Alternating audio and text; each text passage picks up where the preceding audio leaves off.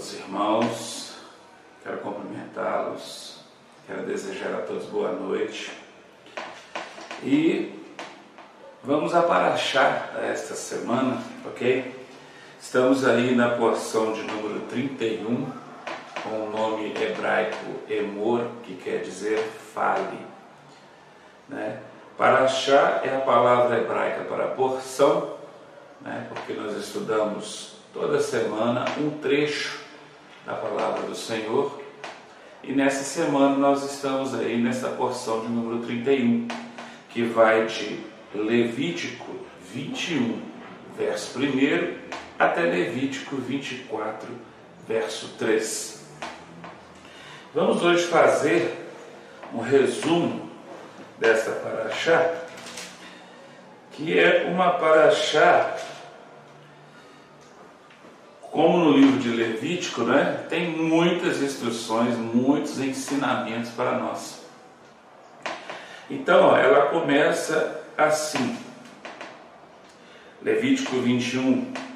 É, disse o Senhor a Moisés: Fala aos sacerdotes, filho de Arão, e diz-lhe: O sacerdote não se contaminará por causa de um morto.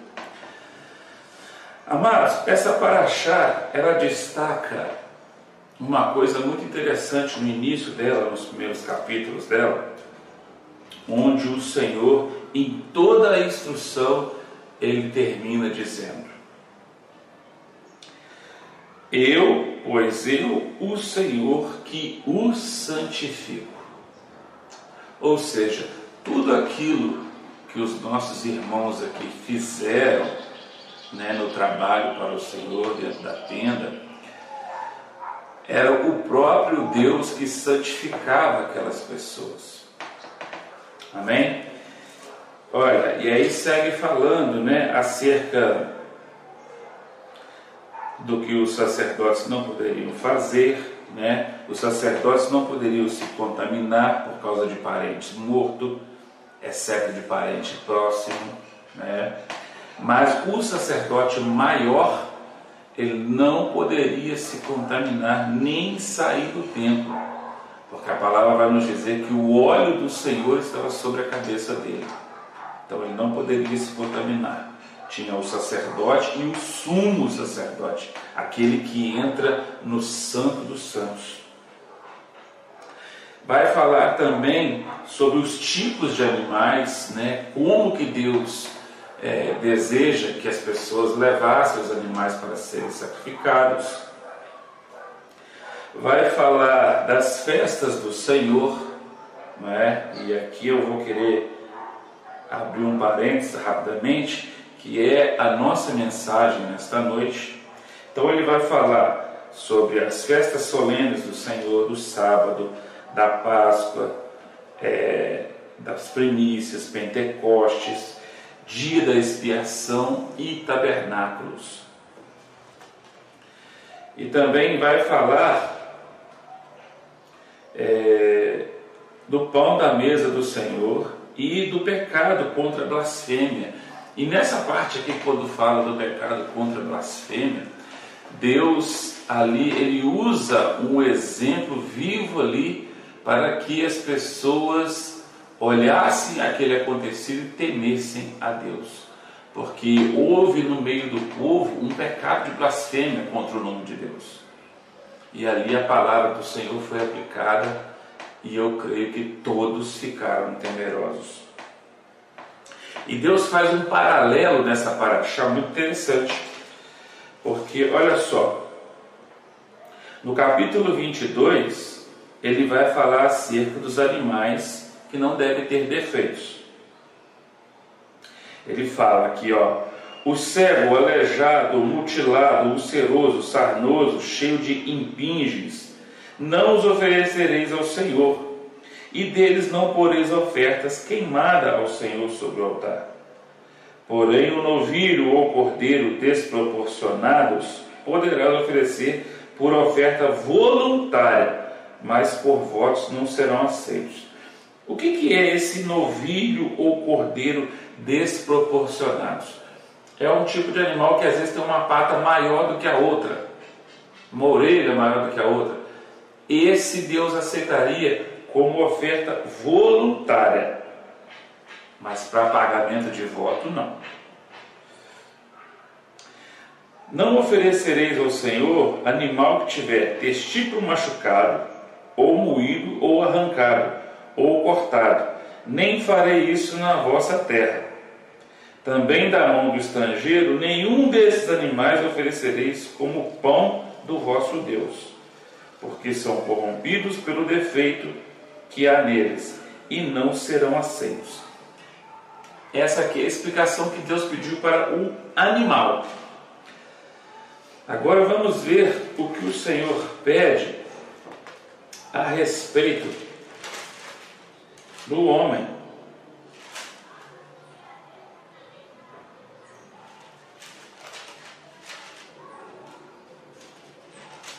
Está aqui atrás, eu fui lá para frente, perdão. Olha a semelhança, presta atenção. E disse mais o Senhor a Moisés: Falarão dizendo: Ninguém dos teus descendentes nas suas gerações, e qualquer que houver um defeito, se achegará para oferecer o pão do seu Deus. Pois nenhum homem em que houver defeito se achegará, como um homem cego, coxo, ou de rosto mutilado, ou desproporcionado, ou homem que tiver o pé quebrado ou mão quebrada ou corcovado, ou anão, ou que tiver catarata no olho, ou sarna, ou impinges, ou que tiver testículo quebrado. Nenhum homem da descendência de Arão, o sacerdote, em quem houver algum defeito, se achegará para oferecer as ofertas queimadas do Senhor. Ele tem defeito não se chegará para oferecer do pão do seu Deus. Ou seja, pessoas defeituosas da linhagem de Arão, que era uma família, né, a tribo de sacerdotes, os defeituosos não poderiam trabalhar como sacerdotes, pois eram pessoas com defeitos. Então, da mesma forma que Deus pedia um trabalho de perfeição para o sacrifício do animal, para a expiação de pecados, Deus também queria pessoas perfeitas para trabalharem para Ele. Por que isso, pastor? Deus ele é preconceituoso? Não, amados, presta atenção. Um animal perfeito era para a expiação do pecado do homem. Agora imagina um homem com defeito, um homem manco. Ele ia ter dificuldade de mobilidade na tenda do encontro. Um homem cego, ele ia ficar tateando, Está entendendo? Não é que Deus é preconceituoso, é que essas pessoas com defeitos de mobilidades, né, não iam prestar um serviço de acordo com o que Deus desejasse. Entendeu? Mas olha o paralelo que Deus faz. Da mesma forma que o animal tem que ser perfeito, para trabalhar para Deus também tem que ser pessoas perfeitas. Vamos à a ministração de hoje e eu separei para vocês o seguinte tema: Festas do Senhor. Amados, amadas, nós congregamos numa igreja onde nós guardamos e praticamos a festa do Senhor. E muitas das vezes, amados, nós estamos meio que no automático, entende? praticando, participando da festa, porque era o dia de você ir no culto e era o dia daquela festa, mas você não vive aquela festa no seu dia a dia, na sua semana, porque essas festas são determinadas por Deus, são determinadas pelo, pelo próprio Deus. Ele vai dizer em Levítico 23, no verso 2: Fale ao povo de Israel os tempos designados por Adonai, que vocês devem anunciar como convocação sagradas, são os meus tempos designados. São as festas que o próprio Deus deu para o povo celebrar na presença dele. Entende, amados? Por isso que hoje eu gostaria de abrir com auxílio, né, com auxílio do Espírito Santo aí nas suas casas, na sua vida, abrir o seu entendimento para que você, de uma vez por todas, viva essas festas. Entenda que elas são um memorial para o seu Deus. Ele instituiu e ele se agrada dessas festas. E nós comemoramos essas festas, porque Deus mandou e nós comemoramos. Nós não deixamos entrar na casa do nosso Deus as festas que o mundo está comemorando, mas nós celebramos as festas que Deus ordenou para que fossem realizadas em nosso meio. Levítico 23, de 15 a 16, vai dizer assim: Perdão, Levítico 23, de 4 a 8. Me desculpe. São estas as festas fixas do Senhor.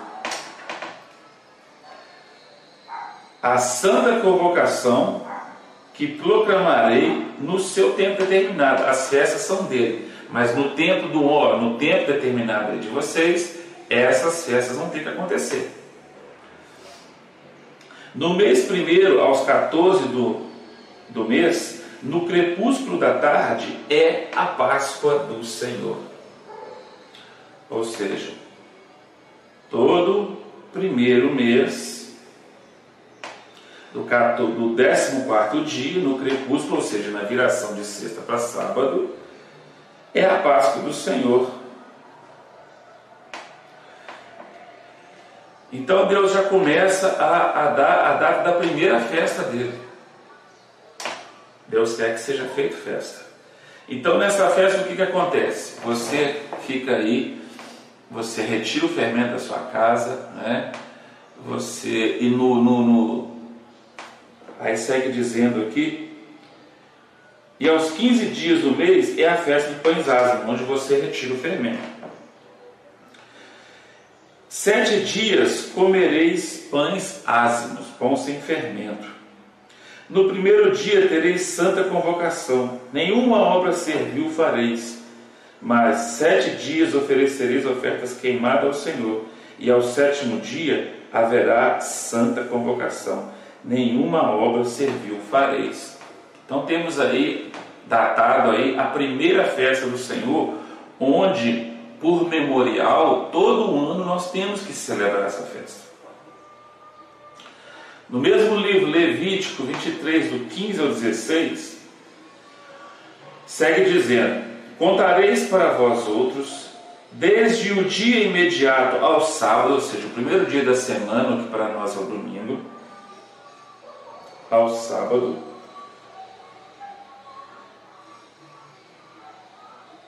em que trouxertes um molho da oferta movida. Sete semanas inteiras serão. Até o dia imediato ao sétimo, sábado, contareis cinquenta dias. Então trareis nova oferta de manjares ao Senhor. Das vossas moradas trareis dois pães movidos e duas dízimas de um efa de farinha. Serão levedados e cozerão são as primícias do Senhor. Ou seja, em uma festa, na primeira festa, nós comemos pão sem fermento. Na segunda festa, Deus já, na festa de Pentecostes, Deus já manda com que nós celebremos essa festa e comemos pão já fermentado. Aleluia! Estamos então na segunda festa né, determinada por Adonai, nosso Deus. Temos também o dia da expiação, que é uma festa que nós celebramos também, aleluia.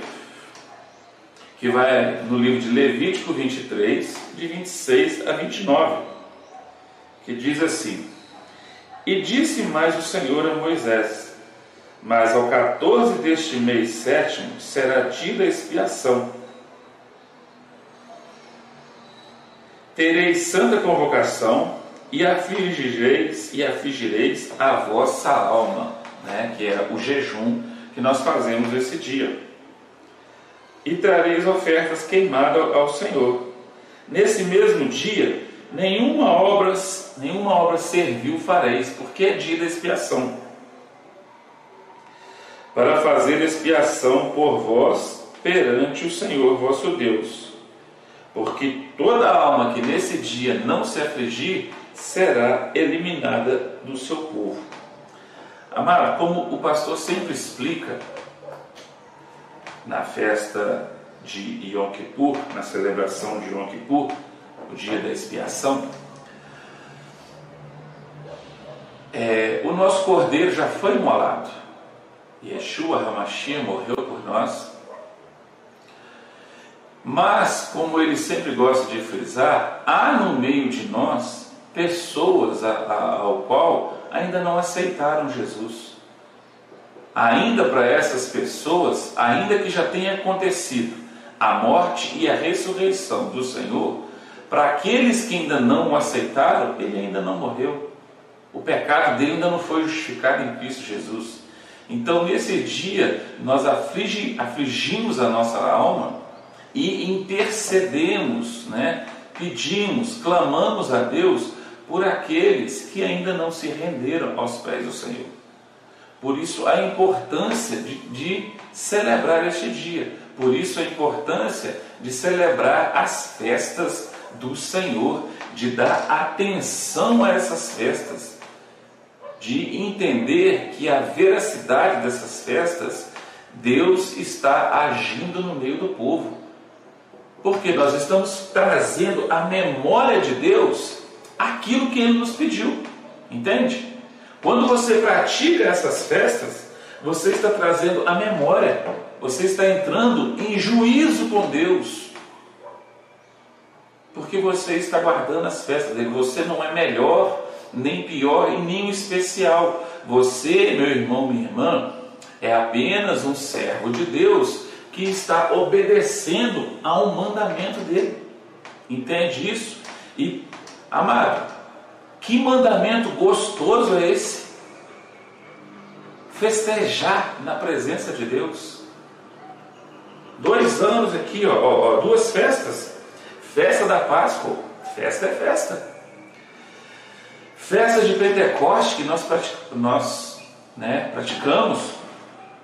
O dia da expiação, que também para o Senhor é uma festa. Você, você aflige a sua alma, você sofre, mas Deus tem prazer. Né? O, o dia da expiação para mim é meio que o inverso. A festa é dele, é com ele. Está entendendo? Porque você aflige a sua alma, ora e intercede. É um dia de, de sofrimento. Mas Deus se alegra e festeja em perdoar. Entende como é que funcionam essas coisas? Por que, que é bom obedecer e praticar as suas festas?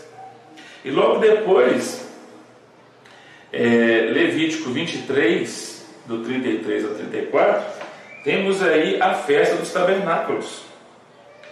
E disse mais o Senhor a Moisés: Fala aos filhos de Israel, dizendo: Aos quinze dias desse mês sétimo será a festa dos tabernáculos ao Senhor por sete dias. Por sete dias. Aleluia! Como em todas as festas, ó, o primeiro dia haverá santa convocação, nenhuma obra civil fareis. Sete dias oferecereis festa queimada ao Senhor, e no dia oitavo tereis santa convocações, e ofereis, oferecereis ofertas queimadas ao Senhor teu Deus. É reunião solene, ou seja, nós temos que nos reunir. E o interessante é que esse ano nos foi tirado né, uma reunião de festa. Amado, por causa desta pandemia, foi retirada de você a festa de Páscoa. E nós já estamos contando aí para Pentecostes. Então já foi retirado de você o encontro dos seus irmãos, a alegria de se festejar em comunhão na casa dele, a primeira festa do ano. Eu creio que todos se alegraram na festa de Páscoa em casa, né? Nós fizemos aí as fotos, ficaram muito bonitas cada mesa uma mais bonita que a outra, mas era em casa. Era em casa. Pode ser, talvez sim, talvez não, que nós tenhamos que celebrar Pentecostes em casa. Queira Deus que não. Queira Deus que nós já estamos, já estejamos liberados, né, para estar celebrando, para estar celebrando aqui na casa dele. Mas olha só, você já teve uma experiência esse ano. Foi retirado de você o direito de celebrar em comunhão por causa de uma doença. Mas Deus tem te guardado, aleluia. Deus tem guardado a sua casa, a sua saúde. Então, festa de tabernáculos. E aí no verso 37 ele segue dizendo: São essas as festas fixas do Senhor, que proclamareis para as santas convocações, para oferecer ao Senhor oferta queimada, holocaustos e oferta de manjares, sacrifícios e libações, cada qual no seu dia próprio. Amado, nós hoje, Brasil, nós não temos templo. Templo é lá em Israel. Então lá teria que ser feito holocausto, ofertas, manjares naquele tempo ali. Mas nós adentramos esse povo, nós fomos enxertados nesse povo. E daqui a pouco você vai entender por que, que eu estou falando isso. Então, se nós entramos nesse povo, nós somos participantes, co-participantes com eles. Então, se eles têm que celebrar festas, nós servimos ao mesmo Deus que eles. Nós temos que celebrar essas festas. Detalhe muito importante aqui, perdão, Senhor. Êxodo 23, 12. Festa no sábado. Meu amado, minha amada, seis dias trabalharás, mas o sétimo dia será sábado de descanso solene. Santa convocação, nenhuma obra fareis. É sábado do Senhor em todas as vossas moradas. Todo sábado tem festa, porque você tem que glorificar a Deus, porque Ele criou um dia para o seu descanso. É um dia de alegria, não é um dia de sofrimento. Aleluia! Olha quantas festas, quantos motivos de alegria Deus nos dá. Então, essas são as festas que o Senhor separou para o povo dele. E aí nós vamos ver em João, capítulo 6, verso 4, a primeira citação de festa. Por quê? Alguns pregadores, algumas pessoas falam que só, só é válido o que está no Antigo Testamento se estiver citado no segundo. Nós sabemos que isso não é verdade. A Bíblia toda é um livro só. São duas pernas. E todos dois estão ligados: o Primeiro Testamento e o Segundo Testamento. Não quer dizer que o que está escrito lá tem que estar escrito aqui. Senão ia ser amado. Olha só. Para que, que Deus vai ter que repetir o que ele já escreveu na lei e nos profetas no Novo Testamento para que seja uma coisa verídica? Ia ser só repetição. Não precisa disso. Então eu não preciso anular o Antigo Testamento, como dizem por aí, para falar que não existe, porque não está no Novo. Eu não preciso anular. Tem coisas que eu vou ler aqui que eu não vou entender, mas a explicação vai estar onde? Na lei do Senhor, nas instruções, na Torá dele. Entende? Mas eu vou citar algumas passagens do Novo Testamento onde os nossos irmãos onde o nosso Senhor Yeshua está no meio dessa festa. Ou seja, essa festa acontecia e ela tem que acontecer até os dias de hoje. João 6,4. O 3. Então subiu Jesus ao monte e assentou-se ali com seus discípulos. Ora, a Páscoa, a festa dos judeus, estava próxima festa, amado, Páscoa. E Yeshua não deixou de guardar as festas, porque era uma ordenança do Pai, está na lei dele. E todo aquele que estuda e que guarda, nós vemos aqui ó, o que, que ele está fazendo, dando o exemplo para nós. Então, ou seja, não é bobeira guardar, não é bobeira praticar. Você não deve ter vergonha, porque na sua congregação você celebra Páscoa do Senhor, bíblica. Amém? Atos 2, né? uma passagem muito conhecida, muito pregada. Festa de Pentecostes, Atos 2. Ao cumprir-se o dia de Pentecostes, ou seja, passou a Páscoa, contaram-se 50 dias e chegou Pentecostes. Reunidos no mesmo lugar, e de repente veio do céu um som, como de um vento impetuoso, que encheu toda a casa onde estavam assentados.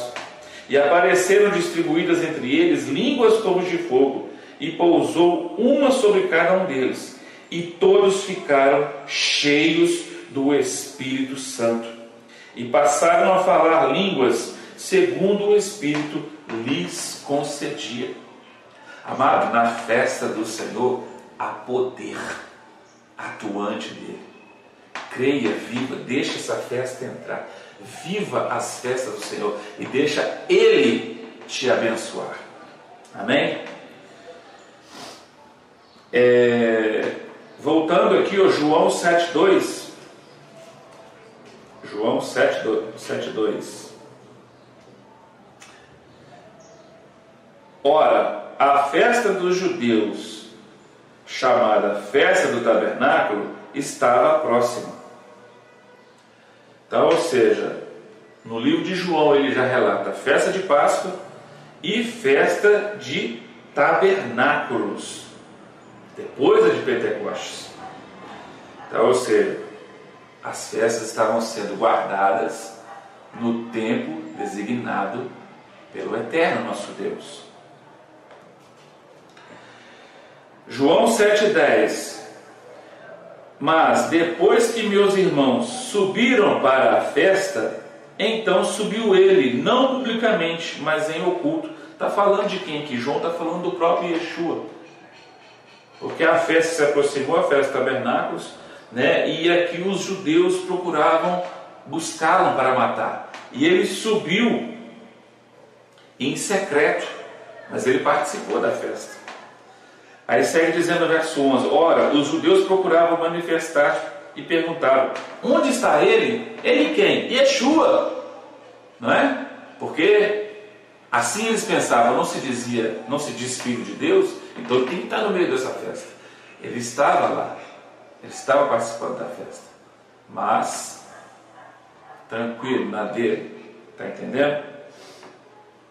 E havia grande murmuração a seu respeito entre as multidões. Uns diziam, ele é bom, outros, não, antes engana o povo. Está vendo a dissensão? É diferente isso no nosso meio hoje, amados? Não é diferente. Entretanto, ninguém falava abertamente por medo dos judeus. É, agora eu quero ler para os irmãos outra citação. Colossenses Colossenses 2, verso 16. Paulo aqui manda né, uma de suas cartas para os Colossenses. Por quê? Assim como nós no, no tempo de hoje, os colossenses também estavam sendo perseguidos e mal falados porque estavam praticando as festas do Senhor. E aí Paulo encoraja eles, dizendo: Ninguém vos julgue por causa de comida, de bebida, ou dia de festa, ou lua nova, ou sábados. Ninguém te julga, porque tudo isso tem sido sombra das coisas que haveriam de vir. Porém, o corpo é de Cristo, é do Messias. Se você hoje, amado, falar de festa, falar de comida e de bebida, né? E aqui, quando Paulo está citando essas coisas, você vê, perceba bem que Paulo está falando, olha só, ninguém o julgue por causa de comida. Comida, meu Deus, você lê sem estudar, você fica perdido. Mas aonde na sua cabeça está falando de comida? Na Torá do Senhor, livro de Levítico. Está aí dando instruções sobre alimentação. De bebida, né, também. Ou dia de festa. Nós estamos no dia de Levítico, no livro de Levítico. Está dando instruções sobre o que? Festa. Então, onde eu vou ter explicação sobre essas coisas que Paulo está citando?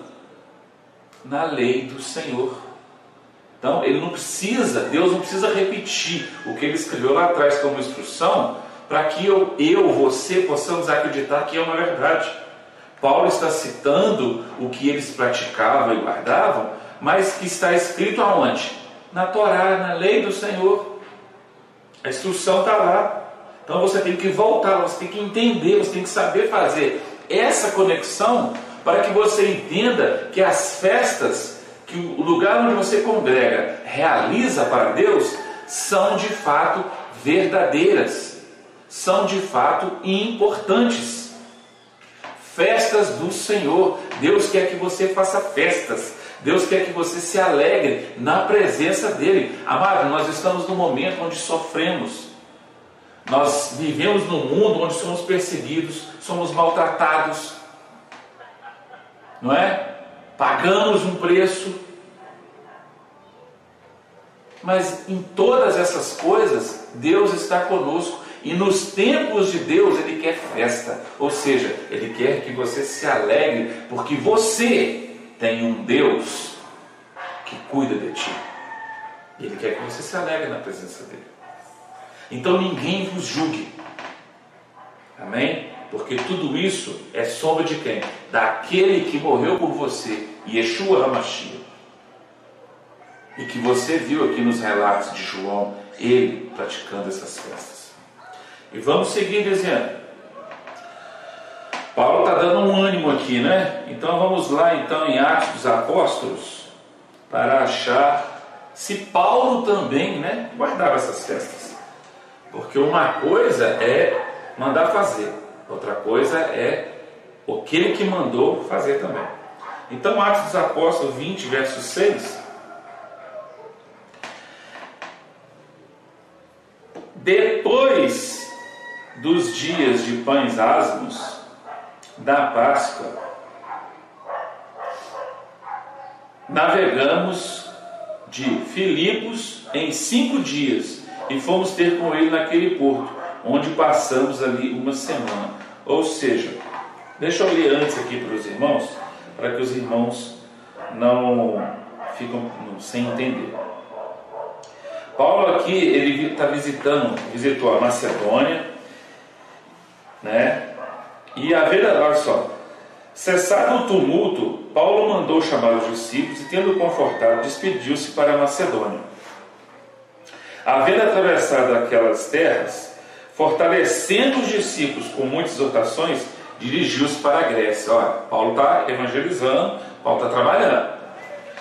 Onde demorou três meses, tendo havido ali uma conspiração por parte dos judeus contra ele, quando estava para embarcarmos rumo à Síria.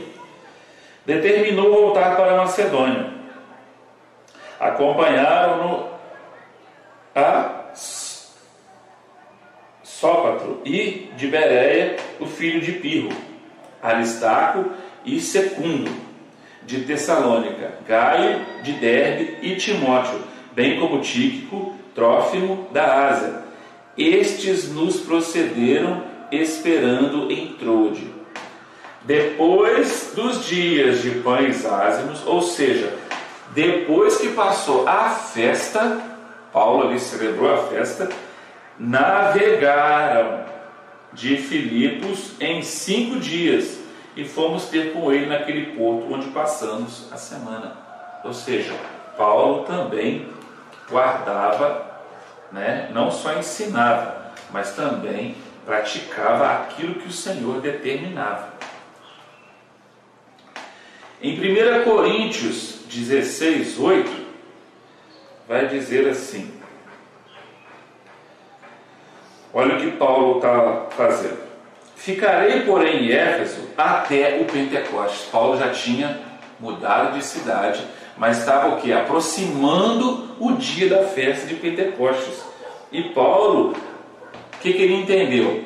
Se eu for viajar, a viagem vai demorar e o dia da festa vai passar comigo estando no alto mar, navegando. Então eu vou ficar aqui até o dia da festa e depois da festa eu vou embora. Não é? E nós vemos aqui no livro de Coríntios, é, em várias passagens, é, Paulo falando também em Gálatas, a vontade dele, quando estava para aproximar as festas, de voltar-se para Jerusalém para fazer, para praticar, para participar das festas em Jerusalém. Então, quando ele estava em missão, ele participava das festas lá em suas missões, mas quando dava, ele fazia o que? Ele voltava para Jerusalém para celebrar as festas determinadas por Deus. Então, nós podemos entender que Paulo também é um homem muito obediente né, e zeloso em guardar e praticar as festas do Senhor. Então, meus amados, não deixe que ninguém te critique, te julgue. Eu estou marcando aqui o tempo para que eu não deixe estourar. Deixe que ninguém te critique, te julgue. Não tenha vergonha, porque você é, está numa, numa congregação que procura fazer as coisas santas do Senhor que procura viver de forma que agrada a Deus. Ou seja, o que, que nós temos que fazer? Aleluia. O que, que nós temos que fazer como servos do Senhor aqui na nossa congregação? Nós temos um líder, um pastor que é o presidente da congregação. Um pastor que ensina essas coisas. Né? Eu sou o vice dele, eu sou o pastor Vitor né, conhecido aqui como Salviano Fagundes, aleluia. Salviano Fagundes Carola. Carola é o sobrenome do meu pai, que eu conheci há dois anos atrás, vai fazer dois anos. Estou morrendo de saudade dele. Então, amados, voltando aqui às festas, o que, que o nosso líder faz? Vamos olhar agora para o nosso líder. Amém? Vamos olhar um pouquinho para o nosso líder. O nosso líder guarda as festas. O nosso pastor presidente guarda as festas. O que, que você acha? Guarda? O nosso líder, ele vive o que ele prega? O que, que você acha? Olha para a vida dele. Olha para a casa dele. Olha para aquilo que ele sempre nos ensina. Está tudo organizado? A casa dele está em dia, a esposa está em dia, a filha está tudo bem. Então, amado, é um sinal para que nós possamos abrir os nossos olhos. Se o meu pastor, presidente, o meu líder, o líder da minha congregação, pratica as festas, pratica um estilo de vida baseado na palavra de Deus, e ele é abençoado por Deus, por que, que se nós praticarmos, nós não seremos? Por que, se nós optarmos em levar uma vida respaldada na palavra, direcionada em obediência à palavra, por que, que nós não seríamos guardados? Por que, que nós não seríamos abençoados? Entende? Abra os seus olhos, meus irmãos, porque Satanás, ele é um mestre em iludir, em enganar. Está entendendo? Mestre. Nosso Senhor Yeshua diz em Mateus que ele é mentiroso desde o princípio, por isso ele é o pai da mentira. Está entendendo? E ele não quer que você guarde, ele não quer que você acredite. Para ele, se você guardar, mas ter vergonha, beleza, você está fazendo uma coisa mecânica. Mas eu quero que você guarde pela fé, por amor a Deus, por obediência à palavra e crendo que é uma verdade. Crendo que você está na contramão deste mundo. Entende? Olhe para o seu líder e imite-o assim como eu, ele também não é perfeito, mas ele está imitando a quem? Ao nosso Senhor, ao nosso Salvador. Ele está trazendo para a vida dele o que a palavra de Deus manda que seja feito. Por isso que nós gostamos, por isso que às vezes você quer conversar com ele. Por isso que às vezes você quer ter uma reunião, você quer se confessar com ele. Tem coisas que nós, até eu mesmo, quero falar com ele. Entende? Então, olhe para o seu líder e imite o seu líder. Porque eu vejo um homem abençoado. Se você não vê, está na hora de você abrir os seus olhos para o que Deus quer fazer na sua vida, por obediência à palavra dele. Acredite nas festas, obedeça, creia, fale, fale, convide no dia de festa. Deus sempre se manifesta nas festas dele aqui dentro. Sempre. Aleluia. Agora eu quero ler com os irmãos a raftará dessa porção. E eu separei um tempo para ler essa raftará. Por quê, meus amados? É uma raftará que vai falar, vai descrever essa porção todinha. Então vamos ler aí comigo, então ouça aí comigo, mas se puder acompanhe na sua Bíblia. Ezequiel 44, de 15 a 31.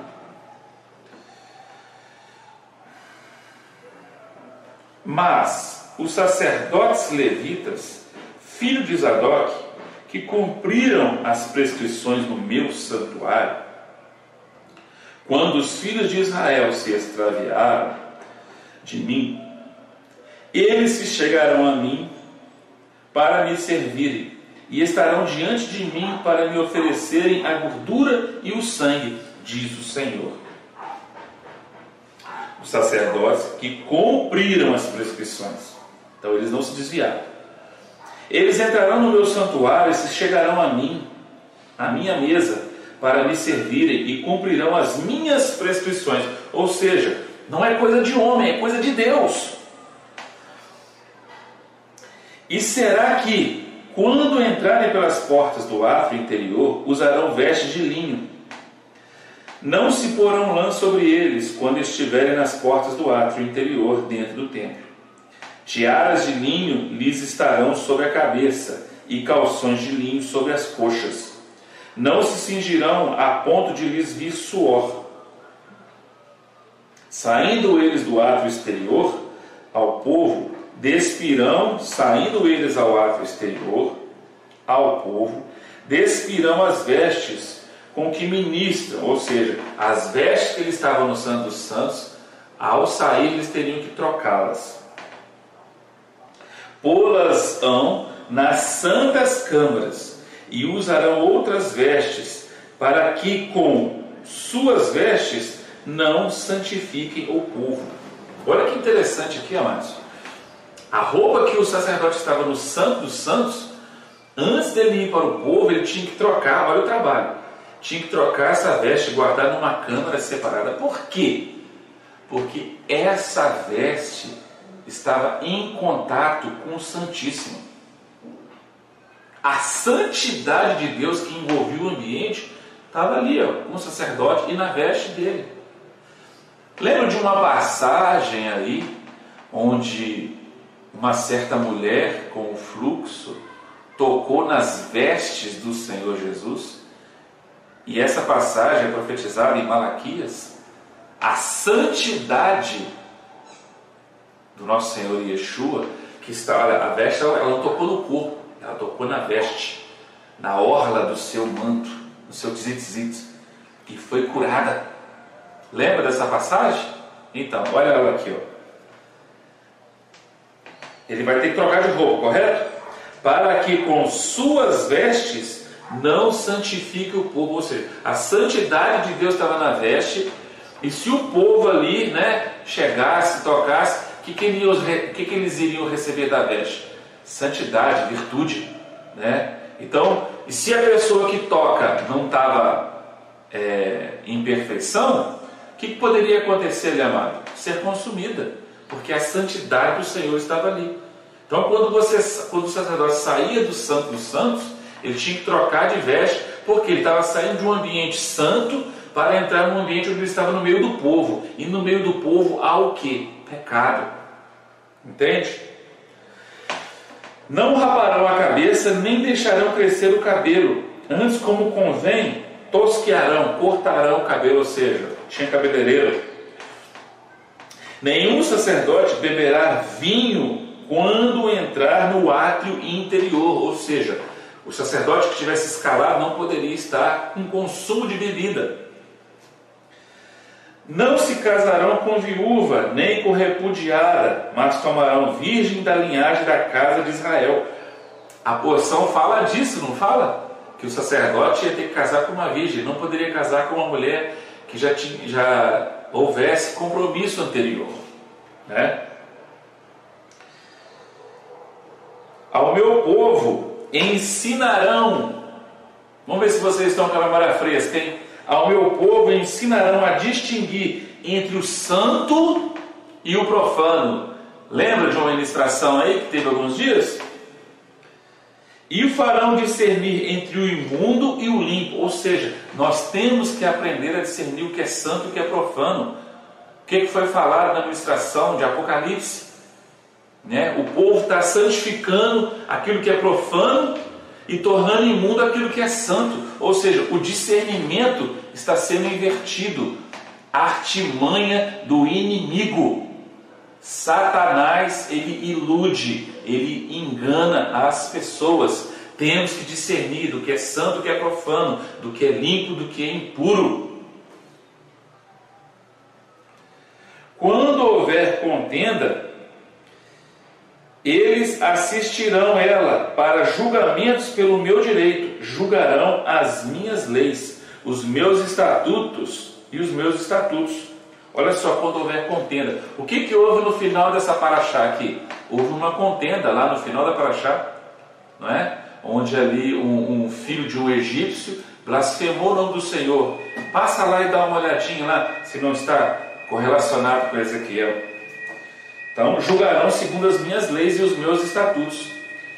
Em todas as festas fixas guardarão e santificarão os meus sábados. Não se aproximarão de nenhuma pessoa morta, porque se contaminariam somente por pai ou por mãe, por filho ou filha, ou irmão, ou uma prima que não tem marido, se poderão contaminar. Depois de ele ser purificado, contar-se-lhe-ão sete dias, e no dia em que entrar no meu lugar santuário interior, para ministrar no lugar santo, apresentará a sua oferta pelo pecado. Qual pecado? O pecado de se contaminar pelo morto. Diz o Senhor. Aos sacerdotes terão uma herança. Os sacerdotes terão uma herança. Eu sou sua herança. Deus é a herança do sacerdote. Não lhes darei possessão na terra de Israel, eu sou a sua possessão. A oferta de manjares, a oferta pelo pecado e pela culpa, eles comerão, e todas as coisas consagradas em Israel será deles.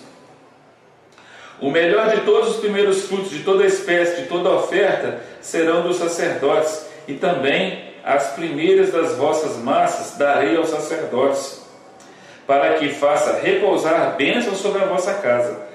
Não comerá o sacerdote coisa alguma que de si mesma haja morrido, ou tenha sido dilacerada de aves e de animais.